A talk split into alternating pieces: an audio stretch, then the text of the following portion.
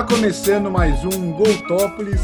Hoje voltando a falar de NBA, mas não da NBA atual. A gente vai falar de um documentário da ESPN que chegou no Brasil pela Netflix e a gente vai falar de Michael Jordan. Para quem acha que o LeBron James é o melhor jogador de todos os tempos, bom, vem aqui escutar esse podcast com a gente. Vamos aprender um pouco sobre a história da NBA e parar com essa disputa que não deveria existir. Eu tenho aqui comigo Eduardo Teixeira, o Edubas, feliz por falar de Michael Jordan e dos Bulls. Pois é, um boa dos Bulls pra gente falar. Não, você tem dúvidas que o LeBron é o melhor ou se o Jordan é o melhor? Não ouve a gente, assiste o documentário que você não vai ter mais dúvida nenhuma. E com a gente também tem Marcelo Quinteiro, a gente gravando à distância de novo, então qualquer problema vocês já sabem o porquê disso. Exatamente, já gostei. A gente começou falando bem do Jordan e atacando o LeBron. Acho que não tem nada melhor que isso para um começo de programa. Muita gente já abandonou nesse, nesse instante. Mas eu até assim, até o Edubas está falando que para ver o documentário, quem não viu e que está achando que o LeBron é melhor. Então é um bom indicativo do que virá, do que virá pela frente. É, já está errado quem fala do LeBron, até porque se a disputa fosse Kobe e Jordan, ainda tudo bem. Exato. Mas LeBron e Jordan não deveria existir. Bom, a gente vai tentar abordar mais ou menos o que aconteceu em ordem cronológica, aqui em cronologia pelo episódio, pelos episódios mesmo, como a série se desenha. E vai ser mais o lado esportivo, obviamente, porque é um podcast que a gente fala de esportes americanos. Para quem quer a crítica do documentário, tem lá no meu canal do YouTube, que é, chama 16mm, se você gosta de cinema, também de documentário. Passa lá para assistir. Aqui a gente vai falar de esporte, se divertir um pouco porque esse documentário ele é maravilhoso. Ao mesmo tempo que ele retrata toda a história e o que aconteceu, ele também é engraçado, ele também mostra umas histórias bastante curiosas. Ele mostra que o Jordan tá longe de ser um santo, né? E o melhor de tudo é que ele mostra que o Dennis Rodman é o MVP do rolê. Ele é o cara mais da hora do time, do documentário. É, eu, eu, gostei muito do Dennis Rodman, mas assim, eu acho que um dos maiores ganhadores do documentário em geral é o Scottie Pippen, né? O, ah, sim. A propaganda que fazem para ele é gigantesca. Merecida, né? Merecida. Um pouquinho de atraso até. É, não, é que, é que assim, você fala do Scottie Pippen, parece que é, ah, tipo, você quer ser o diferentão, né? Mas aí, pô, no documentário você vê surreal, surreal que ele jogava e, e o quanto o, o Michael Jordan considerava ele também. Não é nada que, tipo, ele deixava de lado, entendeu? Uhum. É que a gente vê, a gente vê até que o Michael Jordan ele, ele bate de frente, é escroto com muito jogador de time, mas com o Pippen ele nunca teve problema. Exato, exato. Ele Acho sempre considerou ele, muito o Pippen, né? É, nem com ele, nem com o Rodman. O Rodman menos tempo, até porque o Rodman, se você bater de frente com ele, não, não é uma coisa, não é uma coisa muito boa, não é aconselhada. Não vai ser uma boa. É, então vamos começar lá pelo começo, que uma coisa já que eu não sabia é que o Jordan ficou três anos na Universidade de North Carolina. Eu achava que ele tinha ficado um ano só. E o que eu senti, não sei se vocês sentiram a mesma coisa, eu senti que uma evolução já dele no, nesse começo da vida dele. Parece que se ele fosse direto para a NBA, talvez ele nunca fosse o Michael Jordan que a gente conhece hoje. Exato. E assim, eu achei muito interessante é, eh, para a gente comparar com a atualidade como assim essa passagem pela, pelo college faz, assim teve momentos diferentes né? Hoje em dia está falando de abolir passar pelo, pelo college porque é sempre one and done. É, até pouco tempo atrás tinha galera tipo Kobe e LeBron que foi, foi direto do, da, da universidade para para para NBA mas aí você tem colégio né? Eh, desculpa já do colégio para NBA só que aí você tem essa época que o Jordan veio lá nos, é, nos, nos anos 80 late 80s, né? Que ele fala no documentário que quanto mais tempo você ficasse no college, melhor, porque quer dizer que o cara tá mais maduro. E hoje em dia, onde a gente tá, é justamente o contrário. É, putz, quanto mais tempo o cara ficou no college, quer dizer que ele é ruim. E ele não saiu antes pra NBA ou pra NFL Exato. ou pra... Tipo, na NFL são três anos, mas quem fica o quarto, todo mundo olha com uma cara estranha. Ou então no beisebol, quem vai para college já não olha muito, muito bem, né? É muito melhor quem vai vem direto de high school. Então, é, os tempos mudam e é muito doido, né?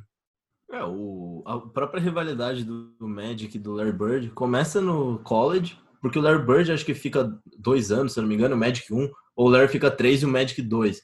Uhum. Então, assim, lá na, com eles já era mais comum ficar na, na, faculdade. Bem antes disso, o Karim também ficou mais, ficou mais de um ano no UCLA. Então, mudou muito isso. E o Jordan, mais um que ficou três anos. E só foi para NBA porque o técnico dele. É, como que fala? É, esqueci a palavra. O que, que você está querendo dizer? Incentivou ele é. É, não, e você... essa é a palavra. você olha para quando o Kobe entra na liga, né? Ele, ele é um moleque perto de todo mundo. E hoje em dia, Sim. cara de dois anos, o Jason Tatum é um veterano. Tipo, como assim? Não faz sentido, entendeu? Pelo menos é, pra mim. Isso, eu sou, isso é eu tenho essa visão mais old school aí de ter que fazer faculdade. Eu acho que, pô, o cara ganha uma experiência, chega na liga muito mais maduro. E eu acho que os anos 90 do basquete eram sensacionais, melhores que hoje em dia. Então, sei lá. Hoje em dia, a galera passa três dias no college e vai embora. É, então, é, eu senti que é muito diferente. Assim. Eu, eu não consigo dizer o qual é melhor diferente de outros esportes, por exemplo, o futebol, que antigamente era muito melhor que agora, mas vai, na, na NBA. Vai. É. Mas na NBA é que o, o, jogo ele muda muito, né? Atualmente você vê que os placares eles são maiores. Por quê? Porque o pivô perdeu muito espaço na NBA, o uhum. arremesso de três aumentou muito mais, tem muito a, a, tem muito mais faltinha agora. Antes os caras saíam na mão e não tava nem aí. Era um negócio impressionante. Então era um jogo muito mais físico que exigia muito mais fisicamente dos atletas mesmo, de aguentar porrada e esse tipo de coisa, e por isso até os placares eles eram mais baixos, era muita bola lá embaixo. Uhum. Tem uma, uma coisa que eu achei muito curiosa, quando o Michael Jordan é draftado, que eles falam, você tá louco? Eu acho que é pro Jerry Krause, não tenho certeza. Você tá louco que você quer que esse cara que é um shooting guard vai ser o, o nome da sua franquia? Por que você não draftou um pivô para ser o nome da sua franquia? E hoje, se a gente olha hoje, isso parece muito absurdo, né? Exato. Hoje em dia, cada vez mais o cara que joga, que consegue se ter mais mobilidade, chuta mais, ele tem mais chance de ser o nome das franquias atualmente. Não, e assim, uma coisa que eu também fico olhando é olhando o papel do Dennis Rodman, né? Que ele era o cara que fazia o trabalho sujo nos Bulls. E até hoje você tem esse papel do cara que faz o trabalho sujo. E aí você pensa em alguns nomes famosos, vai, de trabalho sujo. Eu acho que dois me vêm à cabeça, um porque é mais óbvio, outro porque eu sou torcedor. Mas primeiro eu penso no Draymond Green porque, né, ele é o cara do, do chute na costela, do parece que está arremessando com uma mochilinha nas costas. e, e outro que, obviamente, me vem à cabeça, para mim é o melhor de todos fazer isso, é o Marcus Smart, que é do Celtics. E, e, mesmo assim, quando você olha para o Draymond Green e para o Marcus Smart, eles não são nem um pouco perto do trabalho sujo que fazia o Dennis Rodman. Eles são, eles cavam falta, beleza. Eles são inteligentes de jogar bola no outro, eles é, provocam, fazem flop, aquelas coisas todas. Mas ninguém bate do jeito que, bate, que batia o Dennis Rodman. O Rodman o jogo é um não que brigava em todas as bolas, não Exatamente. importa onde tivesse, ele ia para confusão ali. Não, e, o, o, treino dele, ele contando, no, no, acho que no terceiro episódio, né? É, isso é, isso é muito da hora. É, é que assim, enquanto hoje em dia você tem galera passando males, no, no, chutando três pontos, até o Marcus Smart da vida vai ficar chutando três pontos. O Dennis Rodman ia para a quadra para treinar rebote e ficava lá vendo como que cada jogador arremessava para saber exatamente onde vai ser o rebote do cara. Porque quando Exato. o cara arremessa, ele já tá lá. E aí ele já ganha um pouco na corrida. Só que aí você tem, tem lances, tipo, na, acho que foi na. Depois que ele foi questionado bastante do, da ida dele ao wrestling, que ele só sai de um lugar para outro e vai, vai bater em todo mundo. É muito legal olhar. Ele vai batendo em todo Exato. mundo, dando cotovelada em todo mundo e aí ele pega a bola para ele, whatever.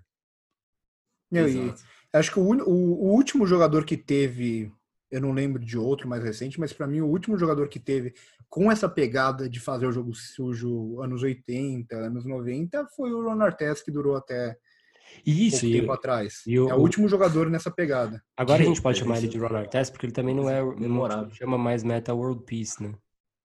Ele mudou de nome de novo. Verdade. Não, e eu achei isso aí muito interessante, porque a gente olha o Dennis Rodman, a gente fala, esse cara é um cara maluco e tal. Uhum. E você vê, tipo, a inteligência dele, o cara treinando o ângulo, o ângulo da onde a bola vai bater no ar e para onde vai sobrar. Pois é. Por isso que ele é um cara que tinha 6 e 7, que atualmente é uma altura de alarmador, altura do Clay Thompson da vida. Uhum. E ele era um, um, dos caras que liderava rebote todo ano na, na NBA. Sete anos seguidos, na década de 90.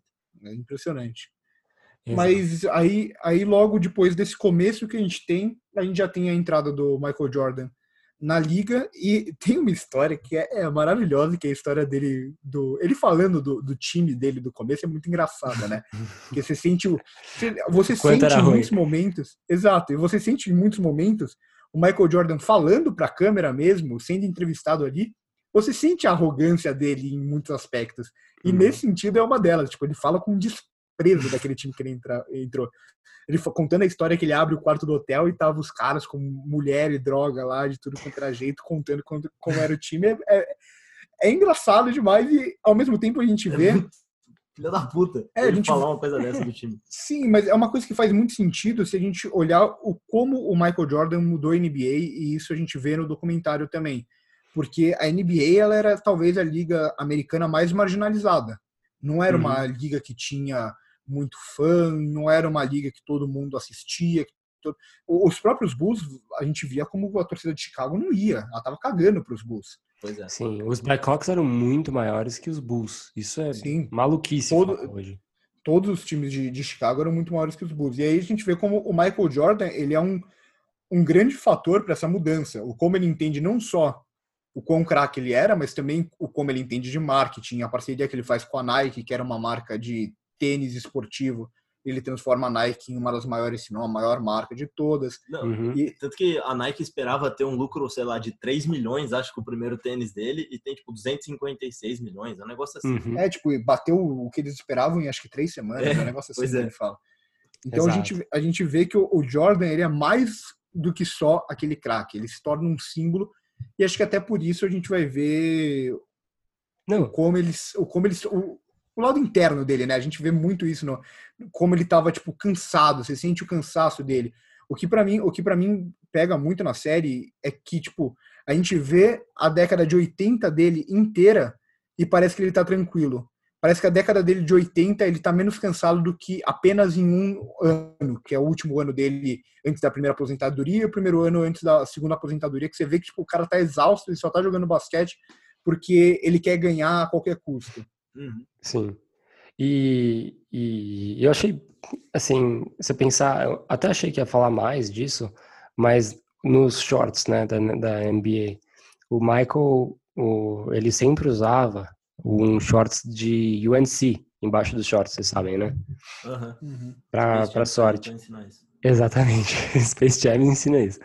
E aí, como ele usava sempre esse mesmo shorts de UNC embaixo, e quando ele entrou na liga os shorts eram mais é, apertados, ele pediu para o manufacturer, depois de um tempinho já, né, depois do segundo ano dele já voando, é, para começarem a fazer shorts um pouquinho mais largos para ele começar, conseguir usar o shorts de UNC com mais conforto. E aí começou a fazer shorts mais largos e mais largos, mais largos, e hoje em dia a gente tá onde tá, entendeu? Foi só porque o Michael precisava colocar os shorts de UNC embaixo. É Exato. muito bom isso. O cara mudou o jogo. Em, em Cara, todos, todos- os aspectos. em todos os sentidos possíveis.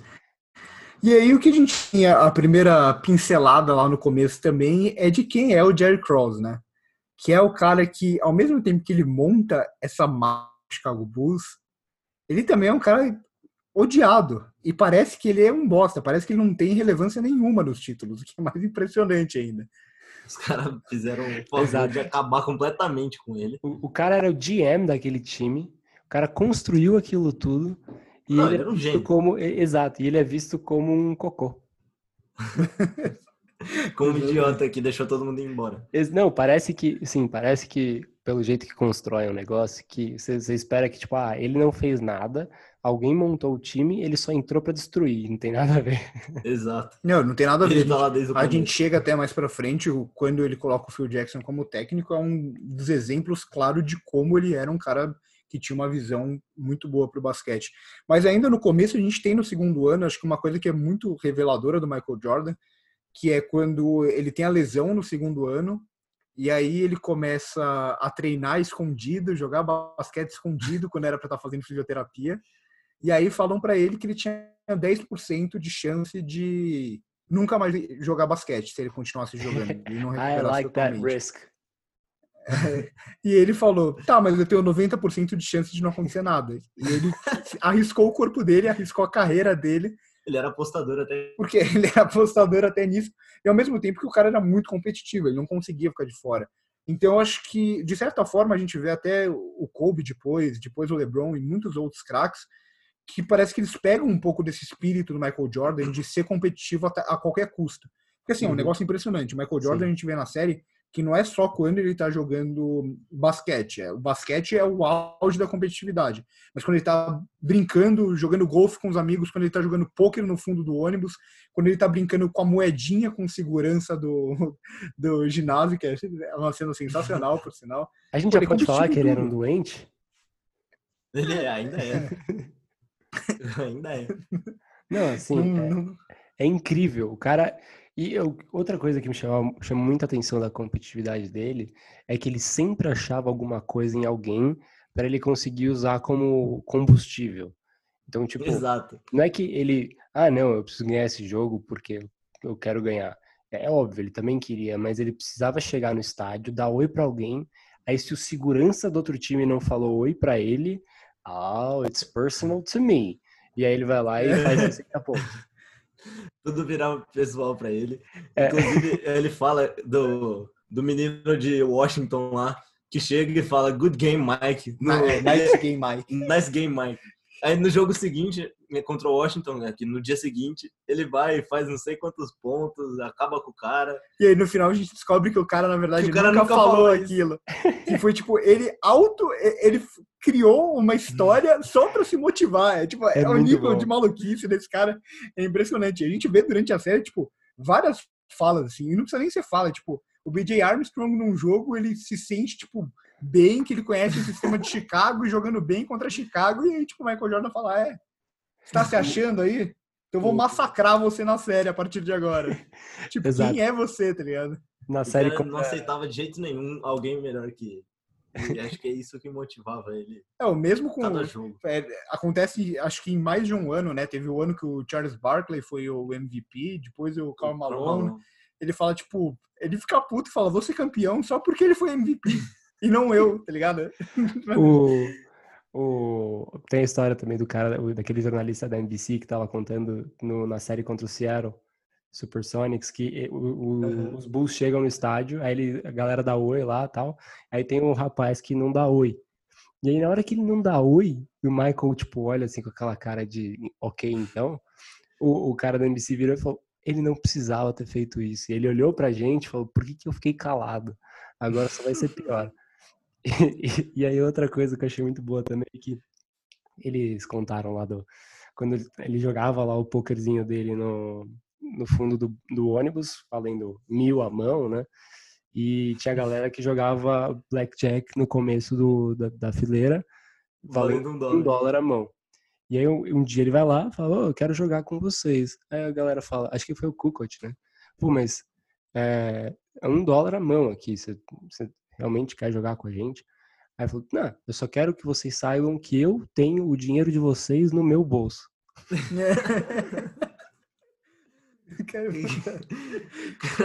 Nessas também tem uma outra história, né? Que o treinador do, do time adversário passa por ele no restaurante, num cumprimento. É. Eu tinha conversado com ele, o cara, tá ligado? Ele falou, não, mas ele tinha que passar e me cumprimentar. E nessa, acho que a gente já pode até entrar na questão do Isaiah Thomas, que também é uma rivalidade que fica até hoje, ele não gosta do Isaiah Thomas, isso daí fica mais do que claro. Ele fala isso, não tem nada é. que você possa me falar que eu vou que gostar vai, dele. que vai mudar minha ideia de que ele é um merda. Apesar de achar um grande jogador, né? Que ele Sim. fala que para ele, depois do Magic Johnson, é o melhor armador que ele viu. E aí tem essa rivalidade que é, é muito interessante, porque parece que é uma passagem de bastão, né? A gente tem o Larry Bird com o Magic Johnson, e aí chegam os Bad Boys, começam a meio que desafiar o Boston no leste, também desafiar os Lakers na NBA como um todo, e aí quebra essa hegemonia do Boston para depois os Bulls quebrarem a hegemonia do, dos Bad Boys. Mas, tipo, não dá para tirar o mérito, né? Os Bad Boys, por mais que o time de Chicago não fosse o mesmo de hoje, eles só enfrentaram o Phil Jackson no primeiro ou segundo ano dele, só ganharam dele, acho que quando ele estava estreando como técnico, ainda assim foi o último time a vencer antes do primeiro tri do, do Chicago Bulls, né? E Exato. era um timaço, né, do, do, dos Pistons e um time de doente mental, né, de criminoso. É, Só... tanto que os, os Pistons fizeram o Michael Jordan ganhar peso para conseguir brigar com eles, para conseguir jogar físico com eles, porque ele não estava aguentando. Ele tomava porrada todo jogo. O, um parênteses pequeno aqui é que esse documentário, por causa do Covid, ficou muito, com muito mais audiência possível, né? Porque a galera que já tá vendo o jogo ao vivo, tava vendo o documentário ao vivo. Foi e aí, certa, no, na, nos episódios do Detroit, a galera resolveu ir pro Twitter para xingar os jogadores do Detroit. não sei se vocês viram, mas o cara que foi mais xingado foi o Isaiah Thomas. É, só que erraram. Não foi o Isaiah Thomas, foi o Isaiah Thomas do Celtics. A galera e começou a xingar o IT. E aí depois xingaram um outro Isaiah Thomas, que eu acho que é, joga futebol americano no college. Ele, ele falou também, não, eu, eu não sou o Isaiah Thomas. Ah, eu acho engraçado que quando eles começam a mostrar, o primeiro lance para mim é muito engraçado, que eles mostram do, dos Bad Boys, quando começa a falar, e o primeiro lance que vai, que vai mostrar é do pivôzão, o Bill Lambier, que é também. Esse para mim é o mais criminoso de todos. Exato. Você viu que todos eram mau caráter, mas o Bill Lambier você via que o cara era sádico, ele gostava de machucar as pessoas. E o primeiro lance que vai mostrar dele, ele tá paradinho, o cara tá indo fazer a bandeja em cima dele, ele tá paradinho como um pivô deveria estar, com os dois braços para cima. E aí quando o cara tá sem proteção, pronto para fazer a bandeja, ele só abaixa as duas mãos no meio da cara do, do ele, maluco. Ele faz aquelas coisas que a gente ficava zoando na escola, né? Ah, vou te bater, aí você vai no direto no cara que o cara faz a bandeja. É, eles, é, assim, eles tinham outra definição de jogo físico. Uhum. Era jogo não, e era, caráter. É, era um nível jogo de sujo, não é jogo físico. Exato, era um nível assim que tipo, os caras não eram expulsos, na maioria das vezes nem falta ia ser, quando tinha ia ser falta, mas tipo, o cara nunca ia tomar, sei lá, igual tem hoje, que qualquer encostãozinho mais forte é flagrante.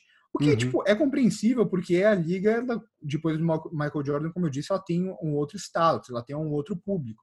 E tipo, começou a proteger muito mais os atletas. É, normal Exato. isso. Não ia, não ia ser uma liga tão popular se os caras saíssem na mão todo jogo, tá ligado? Não, todo, todo esporte, todo esporte. Né, assim, não é só o basquete, o futebol, o futebol Sim. americano, o, até o beisebol. Todo mundo teve a, a, a, as, as, as, coisas, políticas corrigidas, vai. Hoje em dia uhum. tá muito mais limpo e muito mais difícil de fazer aquele tipo de coisa. É o fair play, né? Exato. Até fico pensando o que, que seria do LeBron James tentando subir para sexto o tempo todo com o time do Detroit Pistons. Exato. Ia fazer ele ficar forte igual ele é hoje. O cara ia sangrar todo jogo, todo jogo. Eu, Mas eu, ó, eu acho que o LeBron ia gostar também de jogar nessa época. Porque o LeBron não foge de contato, o LeBron Você vai já, pra cima. Você já viu o LeBron chorando, não? Não. Ah, então tá bom. o, que eu, o que eu acho legal também dessa época, e acho que do documentário como um todo, é que a gente conhece mais do que apenas, tipo, a gente gosta de NBA, estuda um pouco de história da NBA, a gente já sabia quem era Michael Jordan, Scott uhum. Pippen, Charles Barkley e companhia. Mas eu acho muito legal que a gente começa a ver alguns outros jogadores secundários que é a mesma coisa que se a gente olhar o basquete daqui 20 anos, talvez ninguém lembre quem foi, sei lá, vou pensar um jogador de Dallas, Dorian Finney-Smith. Todo mundo vai olhar e vai falar, quem foi esse cara? Ou dos times campeões mesmo, o time Sean Livingston, quem que foi Sean Livingston? Quem que foi Mario Chalmers?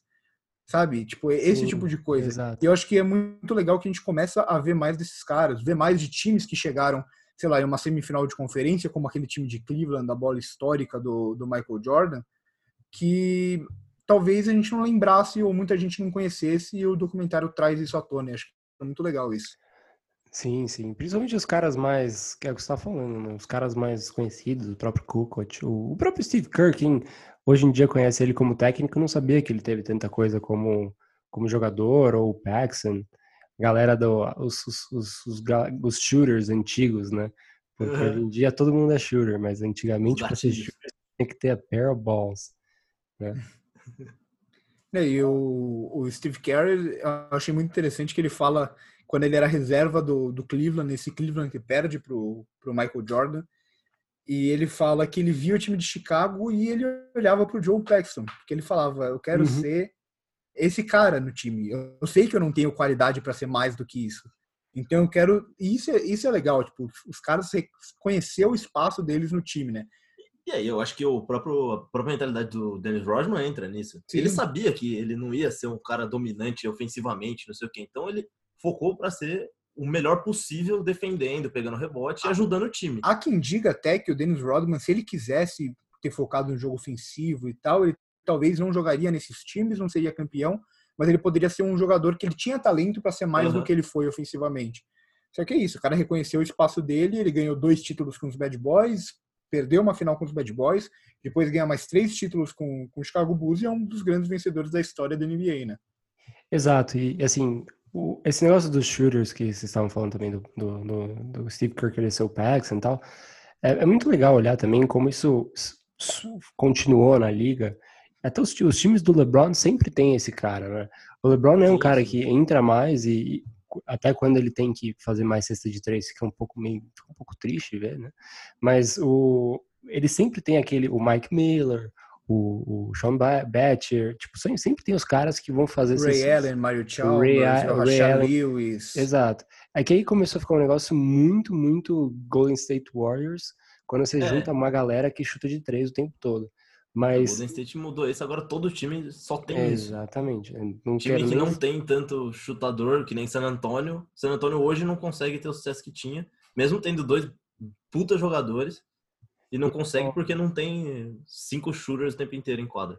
Exato, e não vamos nem comentar de Houston, né? Pelo amor de Deus. É, não. O que, que é Os aquele caras time? estão jogando com PJ Tucker com Ah, mas é- 1,80m de pivô. Mas isso daí é o é o Mike D'Antoni desde que ele virou treinador, né? O cara é um, o cara ele é tarado por um chute. Os caras falaram, não, mas a gente pode tentar uma bola lá embaixo e ganhar o jogo. Não, pega e chuta. Pega e chuta de fora. 7 segundos. Exato. O time, o time de Miami que ganhou de OKC, ele era assim, ele era bem montadinho. Ele era bem montadinho. Tinha bastante gente para meter bola de três, mas também tinha um jogo com, com pick and roll, com Assim, porque o Wade nunca foi um jogador é, primoroso dos três pontos. Uhum. Por mais que o Chris Bosh até tivesse um, um bom chute, também não era esse o jogo Mas o Chris dele. Bosh mesmo, ele começou a chutar mais de fora depois do que naquela Depois, época. Ele, não era, ele, nunca, ele nunca foi um shooter. Sim, sim. Ele era um cara com bom chute O médio. próprio Kevin Love. E tinha o Donis Haslem da vida lá embaixo, que pegava todos os rebotes. Era um jogador Exato. que, principalmente ali no final de carreira, não tinha muito a agregar ofensivamente, só que o cara tava brigando por todos os rebotes. E era um time muito bem montado. Eu tava até falando com o Edubas hoje sobre isso, como o Eric Spoelstra era, era um bom técnico e todo mundo desvalorizava ele. Todo mundo fala. E até, assim, o, o Spoelstra, ele continuou fazendo bons trabalhos, mesmo sem, Sim, porque ele é bom. sem Exato. ninguém. Com esse time mesmo do Miami, ele tá fazendo, tava fazendo um baita trabalho aí. Exato, Com o Jimmy, Jimmy Butler, o craque do time. Assim, Não, e assim, não é exato. Kevin Durant, não LeBron.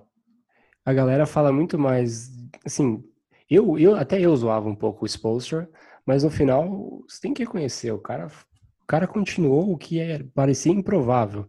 Porque todo mundo fala, ah, Uhum. não, porque o LeBron saiu, o time parou de ganhar, que coincidência. Pois é, que é o que Não, o LeBron saiu, o LeBron saiu, todo mundo sai junto. Não é que, ah, não, o LeBron saiu e ficou o resto do time intacto. Não, ficou do Wade. O resto foi embora.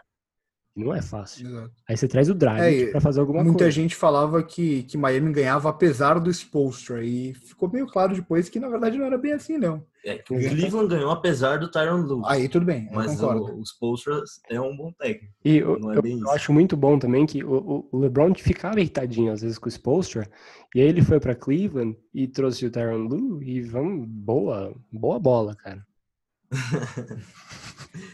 É o batedor de palma. Mas voltando, voltando pro, pra The Last Dance, que tem um título horrível em português, como sempre. Vamos pegar um título muito bom e transformar em um título genérico em português. Não, que é um horrível, fazem. final parece que é um Não, filme é- da sessão da tarde. Isso, parece, parece muito que é o filme da Sessão da Tarde. O Com Bud, Kevin o, Costner de, de treinador, tá ligado? o, o Bud Golden Retriever que vai meter a bola final. Exatamente. Exato. Airbud. Mas aí a gente chega na, no que é talvez a maior decisão do, do, do Krause, que é colocar o Phil Jackson. Ninguém colocaria, trocaria de técnico chegando numa final de conferência com um time que ninguém esperava que chegasse na final de conferência. Ainda mais que o Michael Jordan adorava o técnico. Sim. Você vai, sim. tira o técnico que o Jordan gostava e bota um outro que nunca foi técnico na vida. E o, o mais engraçado é que o Krause vira pro Michael Jordan e fala: Eu tô pensando em fazer isso, o que você acha? Aí ele fala: Eu acho que você tem que ter muito culhão para fazer isso. E aí ele faz isso, promove o Phil Jackson, que já tinha sido jogador, já tinha sido campeão da NBA duas vezes pelos Knicks e tal. Então só 13 vezes no total. É, só talvez o maior técnico de todos os tempos, só talvez. Talvez. E aí ele vira o que virou, né? O primeiro ano, o primeiro ano, se eu não me engano, dele é que ele perde para os Bad Boys, chegando em sete jogos, né? Que o, que o que o Scott Pippen tem a, A a enxaqueca. enxaqueca no final e tal. Scott Pippen que o Edubas falou que era É, pipoqueiro, eu que na hora H nunca decidia. Uma hora era enxaqueca, outra hora era dor nas costas, outra O errava recusou a jogar, exato. outra se recusava a entrar. É. Edubas falou aqui, torcedor de Sim, Chicago. Eu achava falei que era um gênio. e, e é legal também que a gente vê a passagem do Phil Jackson, que todo mundo acha que é esse negócio americanizado e tal, que é só Estados Unidos, e a gente vê que ele foi esse treinador antes de tudo em Porto Rico, sabe? Tipo, Uhum. treinar em outros lugares, e aí virou o que virou, e aí a gente começa a saga de títulos, né? O tricampeonato dos Bulls. Acho que o, o, o campeonato mais marcante do primeiro tri é contra a Phoenix, né? Contra o Charles Barkley, que era o atual MVP, e o Jordan tava com sangue nos olhos. Se eu não me engano, é esse, né? Que a série abre tipo 3 a 0 e, e os Suns chegam a diminuir para 3 a 2 não? é? Não, contra, é, contra o Seattle. É, contra Seattle. Contra. Seattle. Contra o The Globe. The Globe. Que o Gary Payton começa a marcar o Jordan e tudo muda. Exato. O Jordan concorda com esse argumento. Gostou de ouvir isso. The Globe. E aí, nesse meio tempo, os títulos, só relembrando, relembrando os títulos, o primeiro, 90-91, foi em cima do Portland. Não, foi do Lakers. dos do Lakers, Magic. do Magic Johnson, que é a passagem de bastão. O Isso. ano seguinte, o título seguinte, eles, na série, é, tipo, totalmente assim, um passando, tá ligado? Tipo, Vai embora, vai foda-se, embora. que é o, o título em cima de Portland, que os caras, eles só zoam que estavam falando, comparando ele com o Clyde Drexler e É, tanto que eles falam muito mais das, das Olimpíadas nesse, muito mais as nesse Olimpíadas. episódio. Sim. E aí, as Olimpíadas, Que é muito melhor, muito mais as legal mesmo. Olimpíadas é muito legal, ele falando do Isaiah Thomas, como ele não queria o Isaiah Thomas, mas ninguém, Ninguém queria, o queria. Isaiah Não Thomas. era, ele, não era exclusivo dele. Aí, óbvio que a gente vai pensar assim, tá, isso pode ser também o Michael Jordan falando. Pode ser Sim. que o La- o Larry Bird, o Magic Johnson, o Scott Pippen não tivesse falado nada, né? Aham. Mas, ele, Mas é, pelo ele fala, aparentemente, ninguém queria ele lá. e o, o caso deles é mais claro porque o, o- os caras saíram de quadro sem cumprimentar eles. Né? Olha o nível do que era o basquete na época. Mas Exato. O, e o, você consegue ver que durante o- a série que o Michael Jordan tinha a panelinha dele, né? Ele era amigo do Larry Bird mesmo depois do jogo. Ele, o Karl Malone foi lá falar parabéns depois do jogo. Assim, O tem Magic vários. Johnson é um Magic mais, né? Johnson é, via ver jogo dele o tempo todo também. Jogar poker junto antes do jogo. poker. E aí você vê esses caras, você acha que alguém é contra ele, na opinião do Isaiah Thomas? Nem- nem- Exato.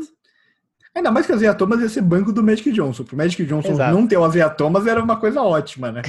É, o Stockton, no lugar do, do Isaiah, não, não perdia em qualidade. Então, E, e a gente vê também como muda nesse sentido, porque os Estados Unidos nunca tinha levado o time titular para umas Olimpíadas. Vai levar por causa do Michael Jordan acima de tudo, né? É a Uhum. chance de reunir esses craques, final Não, de carreira do Larry Bird, final de carreira do Magic mas é que não Johnson. podia antes também. Era Acho que aí começaram a liberar, liberaram a partir da Olimpíada de 92. certeza? Aham. Tanto que o Michael Jordan ele disputa as Olimpíadas de 84, quando ele tava no college ainda, que ele é Uhum. campeão. Então, mas é Era porque os Estados moleque, Unidos era só levava, levava moleque. Eu não sei se era, Mas eu acho que os europeus não iam também, o da NBA. não tenho certeza. Eu acho que disso. por isso até que o Oscar não vem para não vai jogar na NBA, porque ele queria jogar pela seleção. Olimpíada. E é jogando na NBA ele não Ah, ia poder ir. Faz sentido. É verdade. Muito bem pensado. E aí a gente tem o melhor caso da série, né? Nesse, que é o, o lance do Kukoc. É maravilhoso. O cara foi draftado pro Chicago, acho que em 90, se eu não me engano. Ele continua jogando na Europa. E aqui uma informação: o Kukoc é o único jogador a ser três vezes seguidas campeão da, da Europa League. O cara é tipo um fenômeno na Europa, MVP de todas, eu acho. Exato, o cara era um monstro lá. Ele é draftado, fica mais dois anos na Não, ele fica mais que isso. Ele É. fica lá por causa da, da guerra. da guerra na Croácia, separando a Iugoslávia e tal. E aí ele vai jogar as Olimpíadas com o Jerry Krause bajulando ele, sendo que os Bulls eram atuais campeões.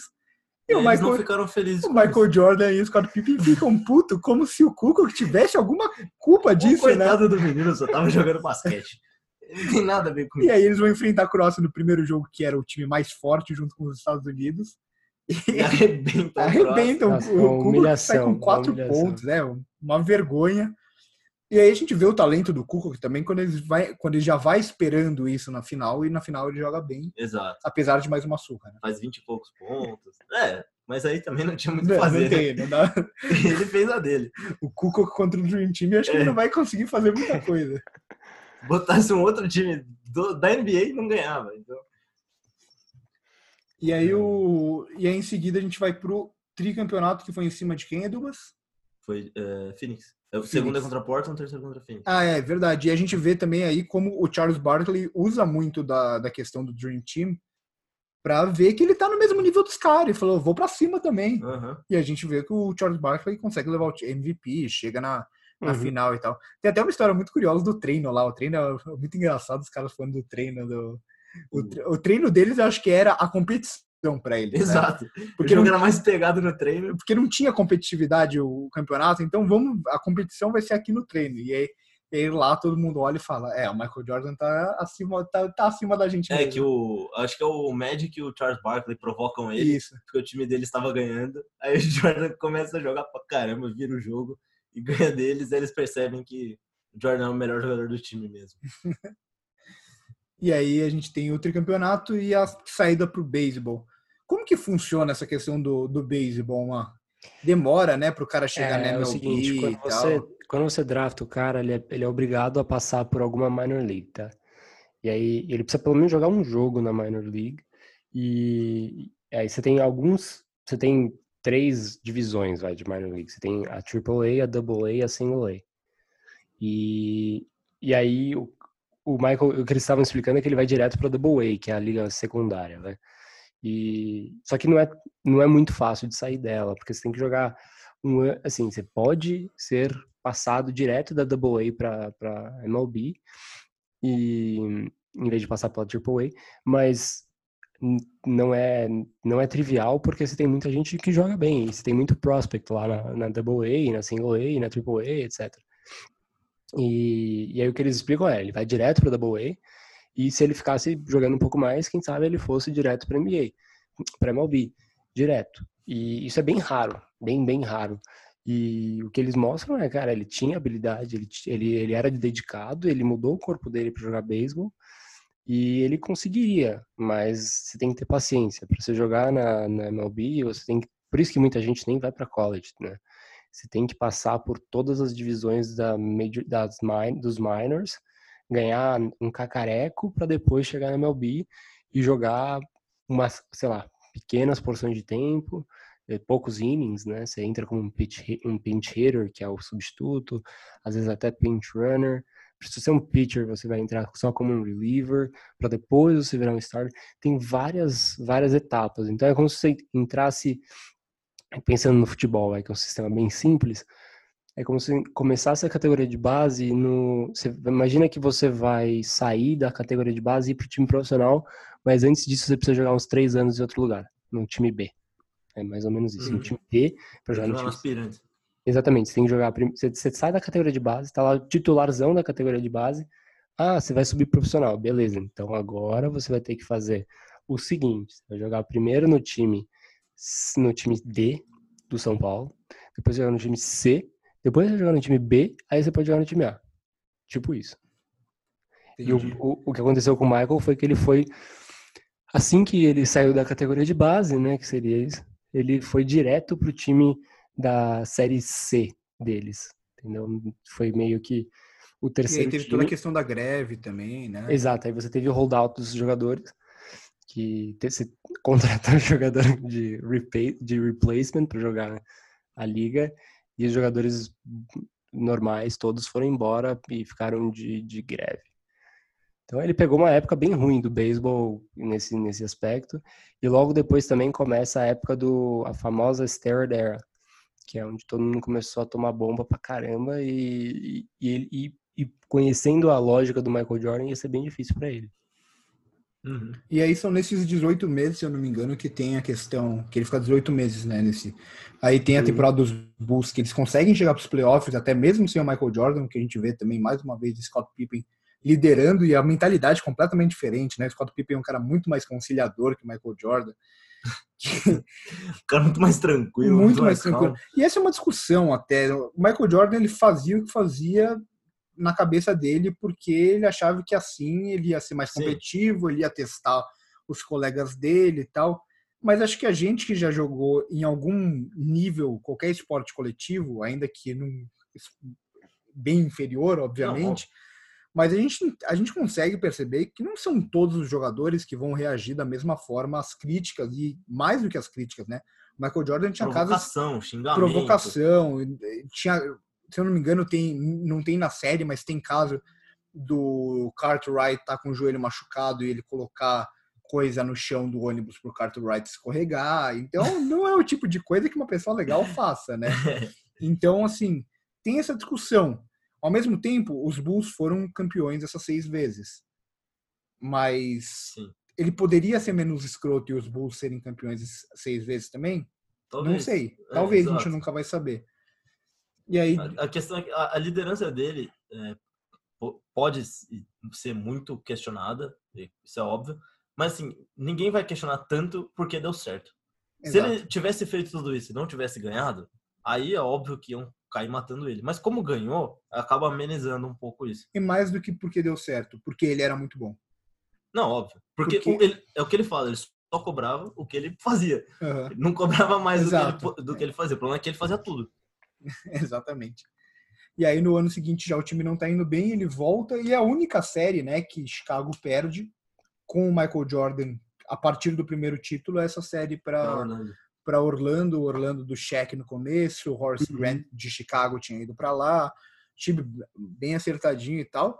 Mas a gente vê ali que claramente também, se o Michael Jordan tivesse jogado a temporada inteira e tivesse em forma, o, os Bulls teriam teriam sido campeões aquele ano também.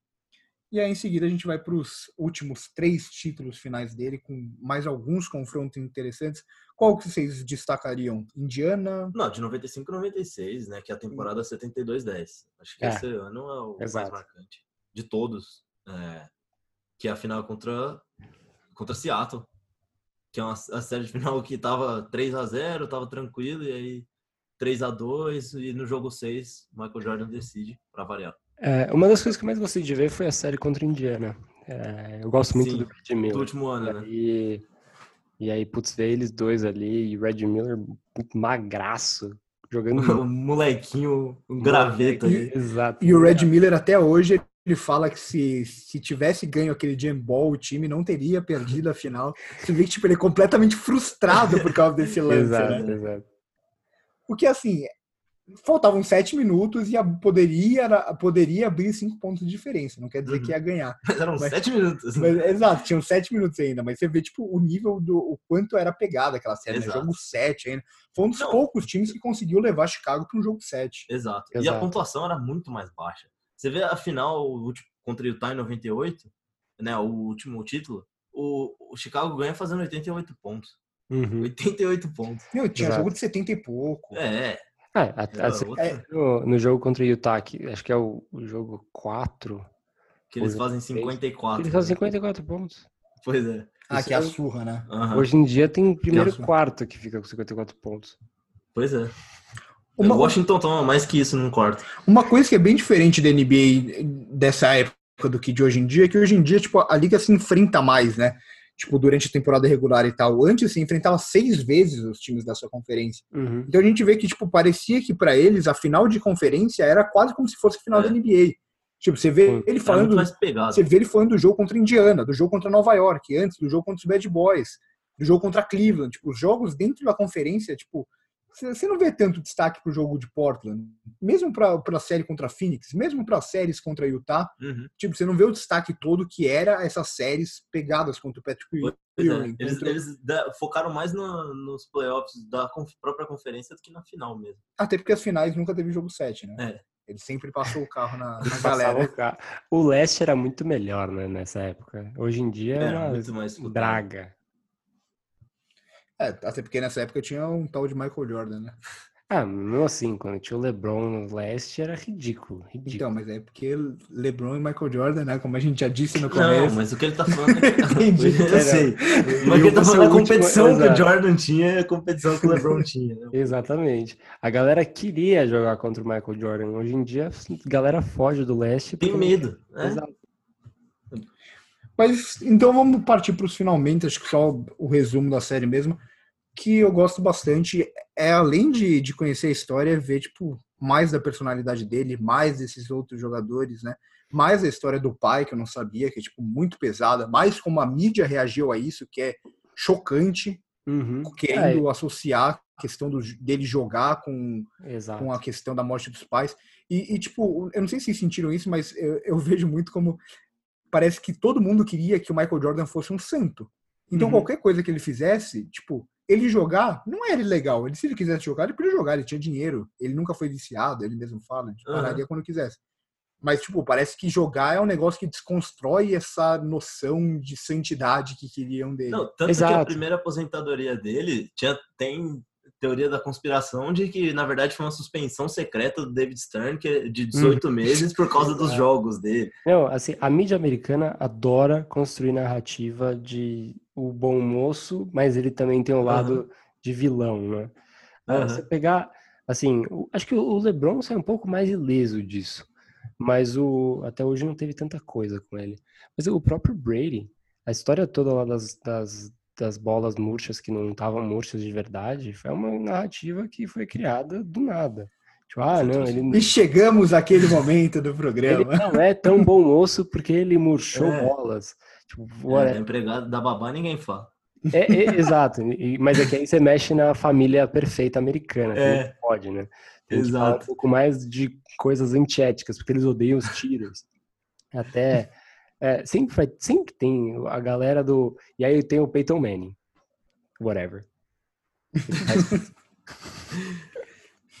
é, um jogo que a gente não falou também, que é, que é só para ressaltar o quanto ele era monstruoso, é o jogo da gripe. Você fala, não é possível que esse cara vai conseguir jogar. É.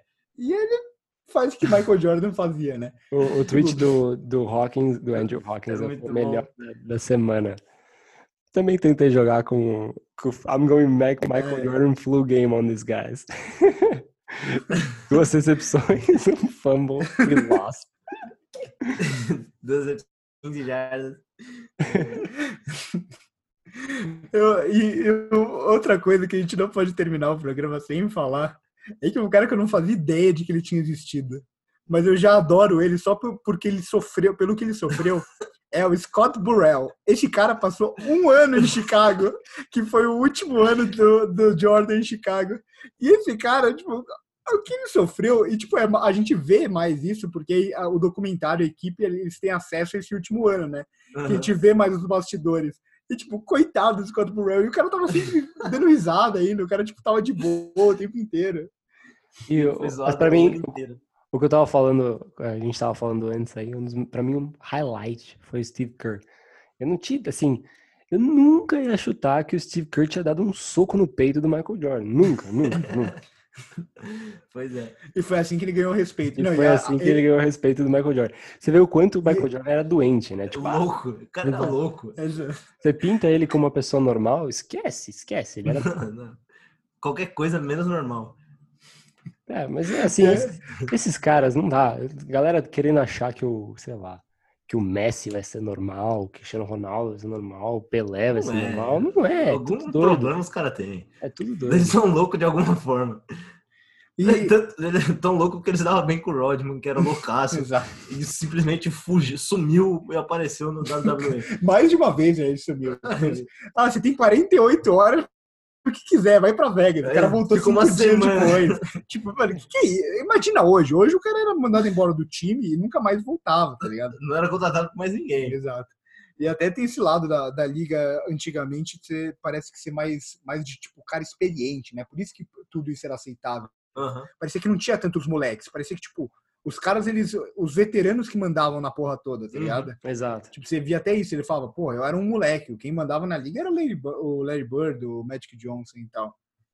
E aí tem o, o, desmonte final que, olhando hoje, tipo, óbvio, você tem a chance de ganhar mais um título com com Michael Jordan, com Scott Pippen, com companhia, Scott Pippen com aquele contrato ridículo que ele assinou no começo, porque ele não, não, não sabia que a carreira dele ia virar o que virou e tal, e acaba perdendo todos esses jogadores. Mas, tipo, se a gente pensar bem, eu não acho tão chocante assim do ponto de vista de mercado. Deu errado, porque o Edubas ele sabe bem que Chicago não ganhou mais nada depois. Exato. Mas o, o Que a próprio- reconstrução tá até hoje. Exato, mas 20 anos. mas se a gente olhar, tipo, os caras já tinham uma certa idade. O Michael Jordan ia fazer 36 anos, sabe? Tipo, É, eu, tem assim, esse lado também. Eu, eu tava vendo muita repercussão. Ah, não, mas ele eles acabaram quando não tinha que ter acabado, eles iam conseguir o sétimo, blá, blá. E à, à medida que eu fui vendo o, o seriado, eu também não fui entendendo nada, porque acabou. E no último episódio eu olhei e falei, putz, tinha que acabar mesmo. Porque assim, pode ser que um ano a mais eles podiam ter ganhado, sim, pode ser. Agora, no, no longo prazo, aquele time tava se desgastando muito. Você tinha jogadores que não estavam mais com a mesma cabeça. O próprio Scottie Pippen estava meio que já no, no fim do fim da, da, da- daquele. Você, sim, você pode ganhar tudo, pode, mas para você ficar nesse, nesse sistema, você precisa ter muito, muito, muito gás. E se tá acabando um Sim. pouco do gás, é muito difícil de manter. E aí, é, assim, eu fiquei bem em paz com ter acabado e com a proposta de rebuild, ainda mais, assim, você tem que pensar que uma hora os contratos todos vão começar a acabar e você vai ter que renovar todo mundo. E você não vai ter dinheiro para fazer isso tudo. Você vai ter que Uhum. pagar luxury tax, aquelas coisas todas. Então você tem que se desfazer de algum outro e, e, e você vai realmente querer levar, que é o que eles falaram, você vai realmente querer levar Phil Jackson e Michael Jordan pro rebuild? Difícil. Exato. Ainda mais Michael Jordan indo já pro final de carreira, porque ele aposentou. Jordan A gente tem que lembrar-. Exato. A gente tem que lembrar que essas coisas todas, assim, a gente olha pra trás, é muito mais fácil. Muito. E, e o Muito Michael Jordan, ele largou, sim, eu sei que é- é- tem a história toda de, do peso emocional, mas ele largou o time em 93. E 93, é, 93 foi jogar beisebol. E ele já estava pensando em, em- aposentar de novo em 98 se o Phil Jackson não fosse jogar, aquelas coisas. Então, assim, É, ele ele se aposenta. Ele, Ele não, é- ele se aposenta. se né? aposenta. Ele, Então, ele assim, faz a mesma coisa, ele se aposenta, para um, um, dois anos e ele volta para volta Washington. o depois. Washington, exato. Não falaram nada na série porque não faz sentido isso. Exato. Mas você vê realmente, assim, você vai correr o risco de continuar com um time que está se desgastando e quem sabe, óbvio, hoje em dia, depois de ficar 20 anos sem ganhar, você fala, ah, é, né, ele tinha ter ficado. Mas, assim, lá atrás, você ia saber que ia ficar 20 anos sem ganhar? Não sabia. Então, você provavelmente pensa em, ah, posso daqui três anos ganhar de novo e fazer um time muito bom com outros jogadores, que é a filosofia acho que- toda do rebuild. E, e, Eu assim, acho que é outro. Não, pode, pode completar, Mar. não, eu só acho que assim, o rebuild, se fosse fácil, né, não seria um rebuild. ponto. Exato. E, Exatamente. e é muito fácil você falar de rebuild quando tá o time horroroso que todo mundo foi embora. Só que você demorou para fazer um rebuild, você não teve mais asset para fazer nada. Pensa nos, nos Browns. Os Browns podiam ter passado por 15 mil rebuilds, mas eles vão usar o quê para fazer rebuild? Não tem ninguém para trocar, não tem nada. Então você tem que, para fazer um rebuild, você tem que dar aos seus jogadores bons para conseguir coisa em troca, que foi o que os Celtics fizeram. E os Celtics podem estar ganhando, mas eles estão bem melhores do que era para estar. Né? Eles, eles tiveram que jogar o Paul Pierce, o Jason, o Jason Terry e o Kevin Garnett na fogueira para conseguir vários picks dos Nets. Essa é a filosofia do rebuild, é simples. E quando você é campeão, você pode aproveitar mais isso, né? Tipo, Uhum. você pode pegar um Kerr, que sempre foi um jogador regular, que era reserva e metia umas bolas de três, e transformar ele no Steve campeão que metia a bola decisiva. Você consegue algo muito melhor numa troca nesse momento, sabe? Mas eu, eu acho que o ponto é até outro. Tipo, é muito fácil o Michael Jordan olhar hoje para trás e falar: nossa, foi muito difícil parar no auge, a gente ia ser mais campeão mais um ano, se o Krause é, desse um contrato de um ano, todo mundo ia aceitar para ser campeão de novo. Será que eles iam ser campeões? Porque a gente vê que ele estava no limite já. Aham. Será que ele ia aguentar mais uma temporada? Será que ia ser saudável isso? Exato. Será que o, que o Pippen ia aceitar mais um ano? Por causa da questão do contrato, ele já tinha dado piti naquele ano, já tinha Exato. discutido tudo. Será que. Então, eu, eu acho que uma visão vendo de hoje é, é muito diferente do que era na época. E sei lá, eu desse, nesse mo- momento, assim, eu fico do lado do, do Krause, apesar de tudo. É, ele vai ser sempre o vilão da história, né? Não tem jeito. Exato. É óbvio. Ninguém lembra desses títulos, só do, do Só do- desmanche. Exato. Bom, acho que por hoje é isso, né? Acho que é isso. Essa, essa passada geral por, esse, por essa série documental maravilhosa. Obrigado, ESPN e Netflix. E hoje Ela saiu falou- quem vai ser o próximo, né? Ano que vem. Quem que vai ser? Tom Brady. É sério? Sério, vai ter uma série de nove episódios do Brady. Que eu não gostei porque ele não tá aposentado. Então, whatever. Eu vi que estavam falando, ah, tipo, tava tendo uma repercussão na internet de fazer uma série de um jogador europeu. E muito pedindo Dirk Nowitzki. Aí, é- aí, meu filho, aí eu ia ficar maluco. Aí a gente ia fazer um programa de duas horas e só eu ia ficar falando. Então, a gente ia a, desaparecer. a Apple anunciou ontem que vai ter uma série, isso talvez esse ano mesmo, com contando isso- um pouco da história do de, tipo de gênios do esporte. Aí vai abordar em um capítulo LeBron, um capítulo Brady, outro capítulo a Alex Morgan, Go Bears e e tem que sempre lembrar dos Bears, né?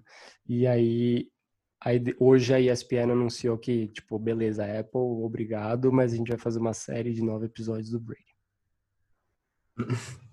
Que bom. Exato. Todo mundo vai assistir agora. É. Quero ver eles filmarem o Bill Belichick. Boa sorte né, na entrevista. É, vamos filmar agora que ele não tá mais lá. Vamos filmar o ano dele no em Tampa. Exato. E vamos entrevistar o cachorro do Bill Belichick, o Nike. Puta que cachorro da hora. Cara, ele chama Nike. Nike Belichick. Eu só ficava pensando no Bill Belichick quando o Jim Krause fez isso, que é o tipo de coisa que o Bill Belichick faria sem pensar duas vezes. Ah, tem que trocar, vou trocar. Por que, que os Ah, Patriots vou não ele quer ir passam... embora? Vai embora. Eu não Por vou que, que os pagar. Patriots não passam por um rebuild? Porque todo ano a galera vai embora. Todo ano é um rebuild. O verdadeiro começa esse ano, tá? Se prepare. Ah, beleza. Já, come... já foi, já. Não, sempre. Eu Já dava, os Patriots ano, todo podiam ano se sai dar o luxo de fazer isso porque tem o Tom Brady. Agora não tem mais. Para finalizar, para finalizar nesse tom de saudosismo e tal, uma pergunta sobre, sobre a série e sobre toda essa época que a gente acompanhou do Michael Jordan e tal. Saudades da- do que a gente nunca viveu ou saudades daquele, daquilo que a gente nunca viu ao vivo? Saudades. Muita. Ney, mito, poeta. Muita saudade dos anos 90 do basquete. Tracy McGrady. Mesmo que a gente não fosse nascido na época. Exato. Exatamente. Bom, acho que por, por hoje é isso, meu caro, meus caros. Programa um pouco mais longo, mas não tinha como ser diferente. Essa série é muito boa. Por mim, eu ficava falando mais duas horas dela. Até mais. Exato. Um abraço e até a próxima. Um abraço.